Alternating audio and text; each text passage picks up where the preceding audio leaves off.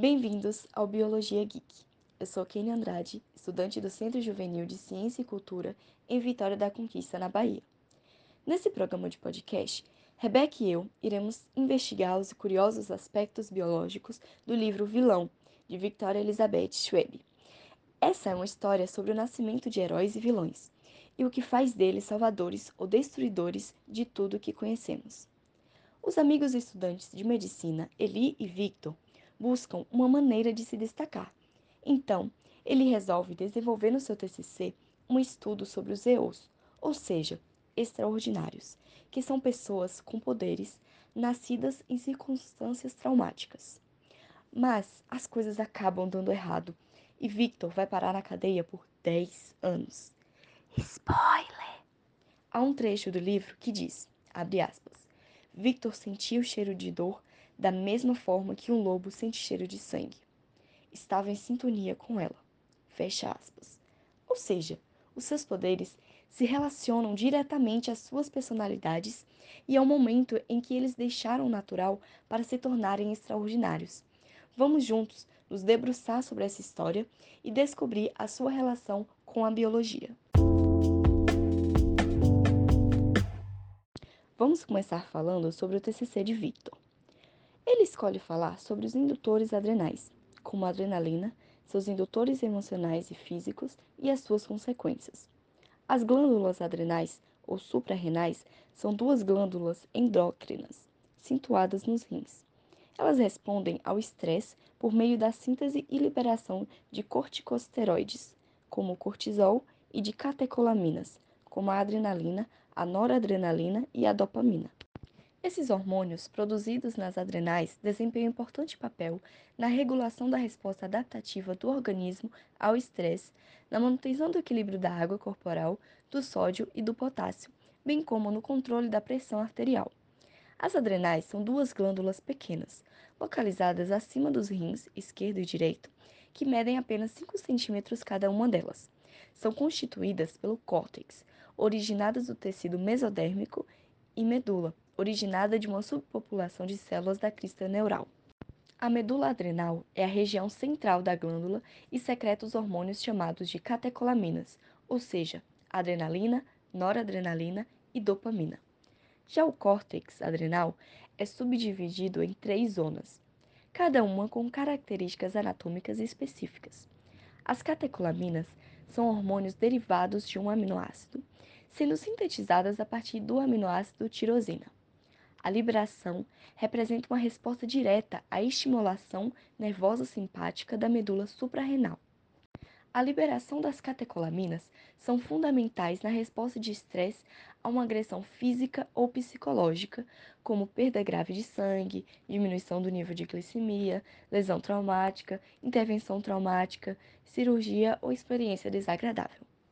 O cortisol tem efeito anti-inflamatório e antialérgico, causando a redução da hiperemia, da resposta celular, da migração de neurófilos e macrófagos ao lugar da inflamação, da exudação, da formação de fibroblastos e da liberação de histamina, por sua importante resposta a situações de estresse.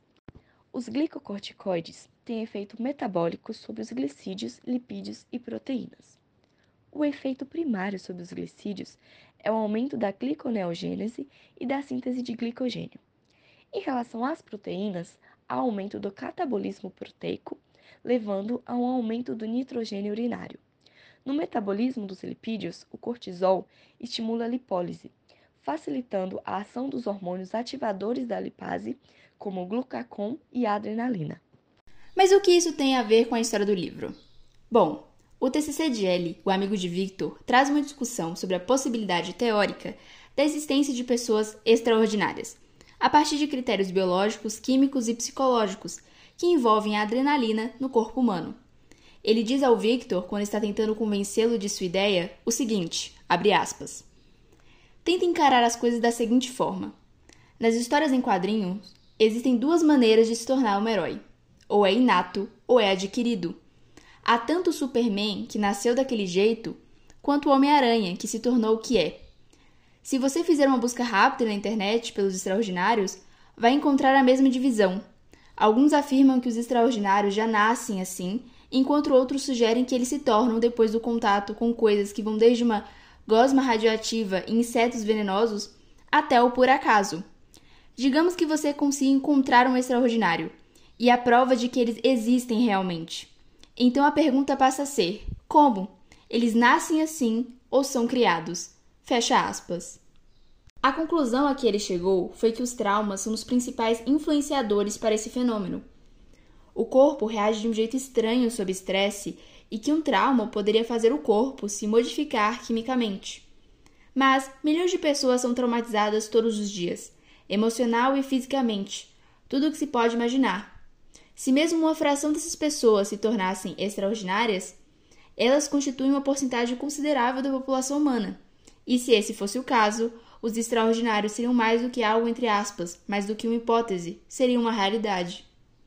Ele então pensava que tinha que ter algo mais específico, um tipo específico de trauma. Em suas pesquisas, ele descobriu que todos os relatos de extraordinários que encontrou, as pessoas haviam passado por uma experiência de quase morte, que é o maior trauma físico e psicológico possível. Seria preciso um fluxo enorme de adrenalina, de medo, de consciência, de força de vontade, de poder da mente sobre a matéria. Mas não é o poder de um sobre o outro, são os dois juntos.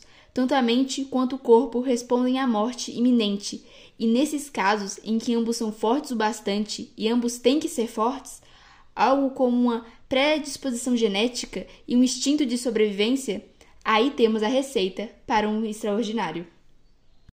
Victor odiou perceber que a ideia do amigo fazia sentido, em especial porque era ele quem deveria ter feito essa descoberta.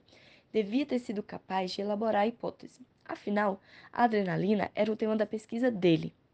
A única diferença era que vinha estudando o fluxo temporário, enquanto ele tinha extrapolado a ponto de sugerir uma mudança permanente. Então, começou a buscar defeitos e questionar Eli. Há um trecho do livro onde Victor diz, abre aspas, Ora, o sujeito pode precisar de uns 10 outros itens da listinha de pré-requisitos, e os dois componentes que você tem são vagos demais. Só o termo predisposição genética engloba centenas de características e qualquer uma ou até mesmo todas podem ser cruciais. O sujeito precisa possuir níveis químicos naturalmente elevados ou glândulas voláteis a condição física atual faz diferença ou apenas as reações inatas do corpo à mudança? E quanto ao estado mental, Eli, você poderia calcular os fatores psicológicos? Qual seria o conceito de força de vontade? São inúmeros problemas filosóficos. Isso para não mencionar toda a questão do acaso.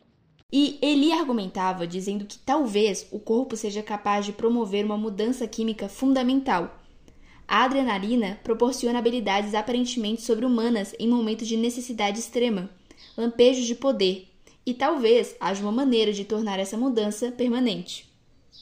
Depois de muita discussão, Victor finalmente cede e resolve se voluntariar à cobaia de Eli, e juntos fizeram um experimento para testar essa teoria. Como é a história de ficção, eles obtiveram sucesso depois de algumas tentativas, e é em torno disso que gira o livro. Para não dar spoiler a respeito do desenrolar da trama, não direi o que acontece depois. Deixo a recomendação e espero que gostem. A minha frase preferida do livro é, abre aspas, alguém poderia muito bem se dizer um herói e mesmo assim sair por aí matando dezenas de pessoas. Outro poderia ser rotulado de vilão por tentar impedi-lo. Muitos humanos eram monstros e muitos monstros sabiam fingir humanidade. A biologia quântica talvez possa encontrar um caminho para transformar humanos em seres incríveis no futuro. Essa área da ciência, cujo maior expoente é o professor de física Jim Anhilly, tem estudado processos da natureza como a fotossíntese ou a metamorfose animal, aquela que permite com que girinos se transformem em sapos, por exemplo. O professor acredita que esse processo possa ser aplicado em humanos, para que nossos tecidos se regenerem mais rapidamente, assim como as habilidades de Wolverine e Deadpool. E, vamos lá, em uma realidade em que poderíamos desenvolver habilidades especiais de alguma forma, qual superpoder você gostaria de ter? E o principal, você acabaria se tornando um super-herói ou um super-vilão? Bom, a nossa conversa de hoje termina por aqui. Se você ainda não leu o livro, espero que essas informações da biologia te façam entender melhor essa trama quando fizer essa leitura. E se você já leu, e aí? O que mais você identifica sobre biologia que não contamos aqui? Esperamos que tenham gostado e se interessado pelo assunto. Até o próximo Biologia Geek!